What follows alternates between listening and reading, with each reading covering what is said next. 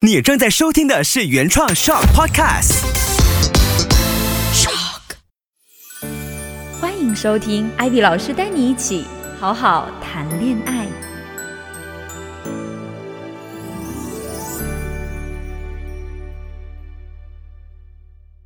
Hello，大家好，我是 Ivy，欢迎大家来收听今天的这一期好好谈恋爱。那在过去的一个礼拜，你们过得怎么样？我好像每个星期都会问大家这个问题哈，因为其实感情就是这样一天一天的慢慢的去经营的。有的时候小别胜新婚，有的时候呢又喜欢天天腻在一起。其实每一天在感情的经营当中都是非常重要的。前几天呢，我在看节目的时候有听到中国一个蛮有名的哎一个艺人吧，他讲了一句话，我觉得特别有道理。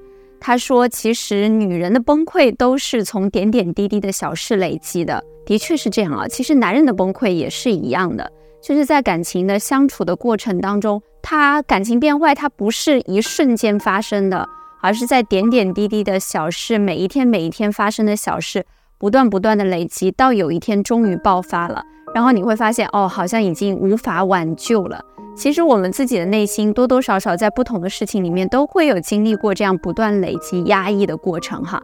那希望我们在听《好好谈恋爱》这个节目的过程当中，能够让各位提醒自己，我日常生活中所有啊不开心的事情都要及时的去抒发和表达自己。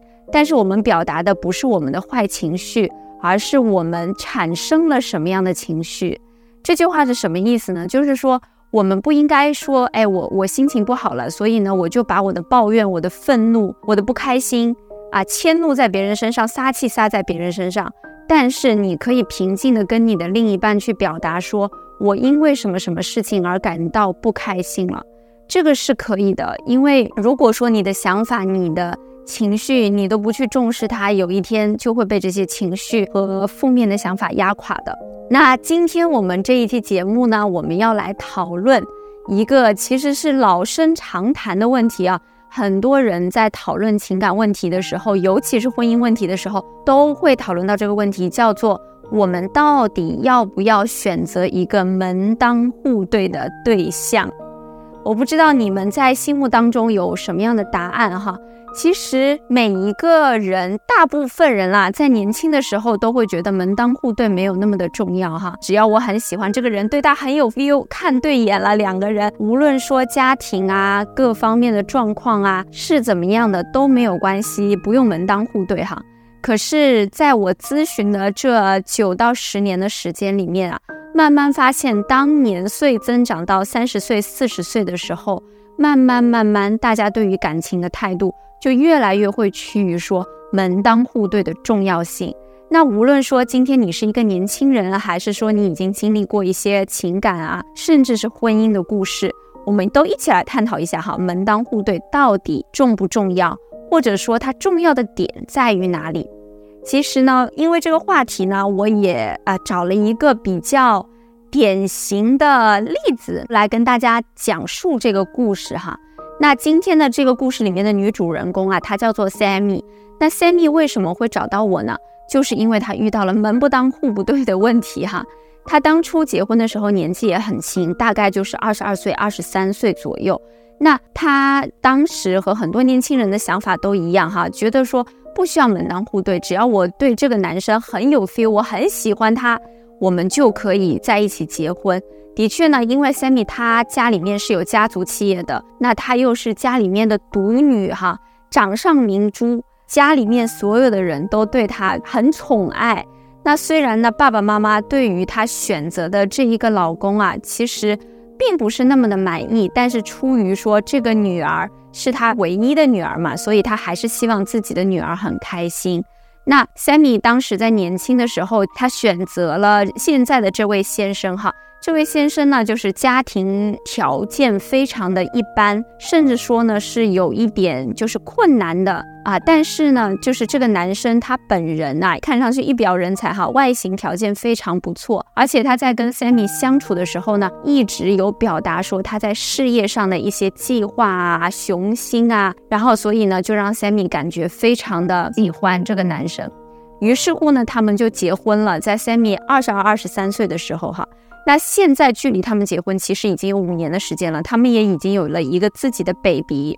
在接近三十岁的这个年纪呢，他们之间的矛盾啊，就是因为成长环境的不同，然后价值观的不同，各种各样的问题啊，就陆陆续续的展现出来，让 Sammy 非常非常的困扰。其中最大最大的一个问题是在于，因为我前面有讲了嘛，Sammy 的家境是非常不错的，她是拥有一个家族企业的。但是呢，Sammy 这个女孩子，大家听这个故事大概也能猜到哈，她不是一个事业型的女神，她不是那种就是说好像要继承家业这种类型的女神哈。所以呢，她只是在爸爸的公司里面哈，也是做一个普通的员工。那当然了，爸爸除了给她薪水之外，即使说她已经成家了，还是会额外的给她一些零花钱。那她其实生活在中国的一个小城市，并不算是特别大的城市，所以呢。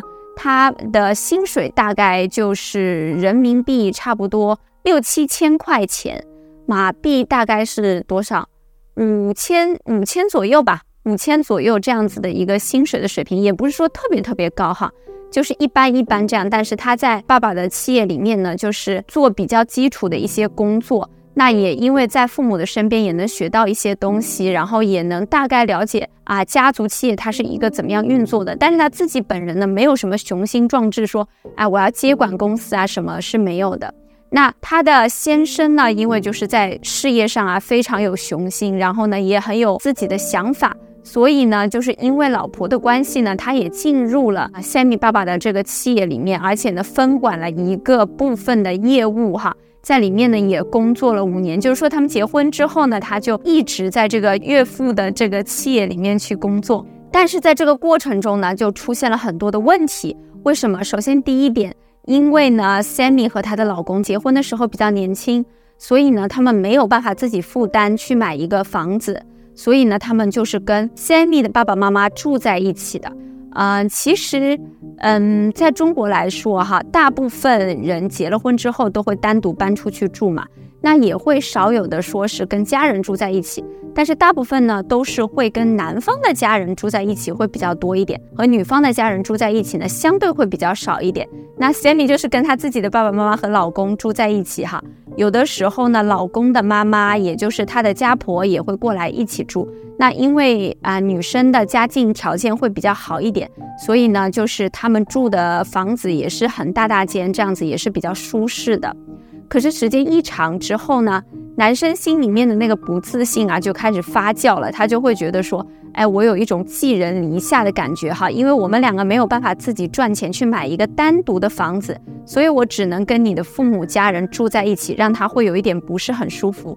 于是乎呢，他就跟 Sammy 讲说啊，我们两个人要一起存钱，然后在外面买一个房子。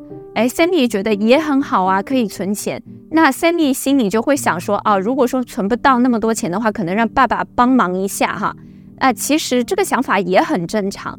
然后在这个过程当中呢，男生就会要求 Sammy 说，你除了就是日常的一些基础的开销，你不可以买任何的衣服啊、包包啊，然后这种 makeup 啊这些这些东西都不可以买啊，因为我们要存钱。一开始呢，Sammy 是配合他的，但是呢，几个月过后，他就觉得非常非常的崩溃。为什么？因为 Sammy 是在比较富裕的家庭长大嘛，所以他会觉得说，哎，我本来在我的家庭里面，我是可以享受到这些东西的。可是我跟你结了婚之后呢，我却要放弃，就是好像很舒适的生活。因为我的爸爸其实也没有说要赶我们出去，也没有说不支持我们再买一个房子。但是呢，因为我老公他自己的这一些想法。导致说我要大大降低我自己的生活品质，他就不是很开心。但是为了让老公开心呢，他还是一直忍耐着，这是第一个矛盾点哈。第二个矛盾点又出现了，因为呢，这个男生是在岳父的公司工作嘛，那岳父呢就是他的董事长。他作为一个业务部门的经理，所以常常呢会和董事长之间有一些工作的交集。然后中间有一次呢，就是这个董事长，也就是这个岳父啊，他要去机场接一个非常重要的贵宾，然后他就跟这个女婿讲啊，他说：“哎，那你现在开车来载我，然后我们去接这个公司的贵宾。”然后那个女婿就非常不开心，他就跟他的岳父讲说：“我没有办法去，为什么？因为我答应了我的朋友要去参加他的一个聚会。我那个朋友有一个什么要庆祝的事情，我要去参加他的聚会，这是我提前就已经安排好的，所以我没有办法接你去机场去接那个很重要的客户。然后因为这件事情呢，就产生了矛盾。矛盾的点在于哪里呢？可能初听这个故事的人，大家会觉得说，哎，这个怎么会引起矛盾呢？哈，其实矛盾的点是在于 Sammy 的爸爸会认为说这是一个工作来的。因为我作为董事长，我们是去接公司的客户，所以它是一个工作来的。可是你作为我的员工，你却可以就是完全不听我的工作指令，然后就是为了你的私事说我要去聚会，所以我就不去接你这个董事长。你为什么会有这个底气这样子来违反我的决定呢？就是因为你娶了我女儿。大家明白这中间的逻辑吗？对于男生来讲呢，就是 Sammy 的老公来讲呢，他为什么会不开心去接他的这个岳父呢？他就会觉得我在你的公司工作，我就有一种低人一等的感觉，你让我干嘛我就要干嘛吗？所以他就有一点叛逆了。大家这样子听上去，就是会觉得哈，岳父和这个女婿之间的想法是完全不一样的。那 Sammy 呢，就在这件事情里面被夹在中间，两边不是人了。就两边都没有办法去说服了，所以呢，其实核心就是因为这个家境的问题哈，导致了 Sammy 的这个感情状况就急转直下哈。在这个五年当中呢，就陆陆续续发生了各种各样、各种各样的矛盾，然后 Sammy 这个时候才回头来思考说，其实啊，门当户对是很重要的。Sammy 来找到我的时候啊，他就是当下他就会有这种感叹哈，他觉得如果说当时。她没有因为自己的感觉说跟她的老公结婚的话，她找了一个可能家庭状况都差不多的男生结婚的话，可能就不会有那么多矛盾，因为双方啊，你们的生活品质啊、观念呐都是差不多的。这个观念不仅仅是生活中的观念，可能是对待工作的观念也是差不多的。比如说，Sammy 会举例子说，因为他爸爸从小就是一个生意人嘛，所以他会觉得说，哎，父亲周末加班。这个是很正常的事情，因为父亲在创业。可是对于他先生来讲，哈，就会觉得说，哎，周末还要工作，对他来讲是一个非常大的压力。但是他自己没有想到说，哎，其实我是董事长的一家人，我其实也是在这个创业团队里面的哈，我是为自家的生意在打拼的，所以他没有这个概念。那 Sammy 就会觉得说，在观念上有非常非常大的差异。那各位朋友，你们在遇到这样子的问题的时候，你们会怎么样去解决呢？其实我觉得最核心、最核心的一点就是先要搞清楚自己到底还想不想继续这段婚姻。所以，我们所有的问题啊，都要从最终的目标开始着手去解决。那第一，我问他的就是你还想不想要继续这段婚姻？如果想要继续这段婚姻，才着手解决嘛。如果不想要继续这段婚姻，那你要解决的就是如何能够顺顺利利啊，不吵不闹的。可能不吵不闹做不到。但是就是顺顺利利，大家比较 OK 的状态去分开嘛。那 Sandy 当时告诉我呢，他还是想要为这段感情去努力一下的。那我就有告诉他，我说其实在这段感情中，他处理的最大的错误的点，就是在于他从来没有表达过自己的价值观，而是一味的忍耐她的老公。大家有没有发现，当她的老公要求她节衣缩食的时候，她没有去表达过说，哎。我其实不想降低我的生活质量，她没有去表达过哈。那在她的先生和她的爸爸出现冲突的时候，她没有去表达过说，其实作为工作的角度，她其实是应该去接她爸爸的。她从来没有表达过这种立场。那我有问他说，他为什么没有表达？因为他很害怕他先生生气，因为他先生是一个就是情绪不是那么稳定的人。那在这种情况下，他只能是恶性循环啊，因为你都没有表达过真实的感受，所以他永远都是恶性循环，在一个圈圈里面。既然是这样子，那你在现在的这个节点哈，你必须练习去跟你的先生比较真实的表达你内心的想法，而不是都是吞在肚子里哈，都没有去表达，因为你再不表达，问题就会越来越严重。那这件事情其实对于 Sammy 来讲是蛮难的，因为他没有办法 handle 他先生的坏脾气，也不能算是先生的那种坏脾气吧，就是他没有办法 handle 先生的这种情绪化的爆炸哈。那我有告诉他一个方式，我说情绪化的爆炸。为什么一个人可以用情绪化的事情来遏制你去表达你的想法呢？那是因为当他发脾气的时候，你对他没有办法啊，你搞不定他。那他知道你搞不定他，所以他就会用这种情绪的方式去表达哈。用严重一点的词讲，其实叫做一种情绪勒索。我说那在这个时候，你应该跟他讲的一句话是什么？就是你在跟他表达完，如果说他就是情绪很大，你们谈不下去了，你可以跟他讲哈。第一，老公，我是很爱你的。那我也知道，可能我今天表达的这些东西，我以前没有说过，你一下子接受不了。那你先冷静一下你的情绪，因为问题总是要解决嘛。我们现在先不谈，我们冷静一下，然后我们再继续解决这个问题。你把它搁置一段时间，当你面对他这种爆发的情绪的时候，你还是可以冷静的跟他讲出一二三来哈，对方就会意识到。他用这种发脾气的方式是无法解决问题的。当他意识到这一点的时候，他才会改变他解决问题的方式。这一点大家一定要记得哈。无论是对于孩子也好，你身边的朋友也好，家人、另一半也好，都是一样的。当对方发脾气的时候，哈，你无可奈何，你妥协了，那对方自然就是他可能不是那么坏心眼，但是就是人之常情，他就知道说我只要发脾气，你就拿我没办法。所以呢，Sammy 首先第一点就解决了这个问题，然后第二点才是在日常当中，她都会实时的跟她老公去表达说，其实我跟你的看法是不一样的，就是我的想法是什么啊？她会去表达，这个是第二步。那第三步很重要呢，是要对另外一半表示理解和感恩。什么意思？就是说，当先生为之做出努力的时候，你要及时给到肯定和鼓励，你要说，哎。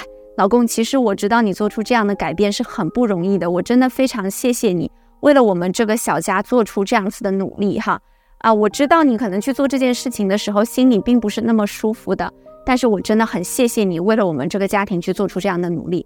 你要及时的给到这种肯定，然后去完整的疏导这中间的逻辑和事情。比如说，很多人会觉得说啊，我岳父家那么有钱，我接受我岳父家的钱，好像是一件很不对的事情。这有什么的？这是一个多么大的优势啊！是不是？别人要奋斗十年、二十年才能得到的这些资金上的支持，你今天因为有一个好老婆哈，你的岳父就很愿意支持你们去买一个家，你应该欣然的接受，放下自己的不自信，欣然的接受，说谢谢爸爸哈，然后为这个爸爸的企业啊，为了这个家庭啊，做更大的努力，这个才是皆大欢喜的一种处理方式哈。当然，这是我的个人建议，也许他中间还有一些其他的故事。但是 Sammy 用这个方式呢，的确逐步逐步有在改善和他先生之间的关系。但这个过程其实对于他来讲也是一个非常大的挑战来的哈，也不是说一下子就能改掉的。但是呢，这个其实也告诉大家，我们在选择另一半的这个过程当中，很有可能因为双方的家庭背景不一样，产生各种矛盾。那在这个过程中，第一要谨慎选择，因为。当你在不一样的环境成长的过程中，你们的想法一定是不同的，面临的问题一定是更多的。所以，第一是要谨慎的选择啦。第二点来说，遇到问题的时候，请把真实的想法讲出来。我一直在强调这一点哈，这个你才能去维系一段长久的关系。如果说你讲了一个假的理由哈，一个谎只能用另外一个谎来圆。所以呢，还是希望说。无论你现在爱着的另一半，他的成长环境是不是跟你一样，先做好决定，你想不想跟他走下去？想或者不想，我们再来对症下药的去处理问题哈。那今天我们的节目呢就到这里啦。如果你有任何的感情问题哈，想要找专业人士来帮你解决一下的，就可以预约我的咨询啦。在 Instagram 里面搜索 I V Y P A N underscore，也就是 I V 潘 underscore，然后 PM 我你的问题来预约就可以了。那我们今天的节目就到这里啦，我是 I V，我们下期再见，拜拜。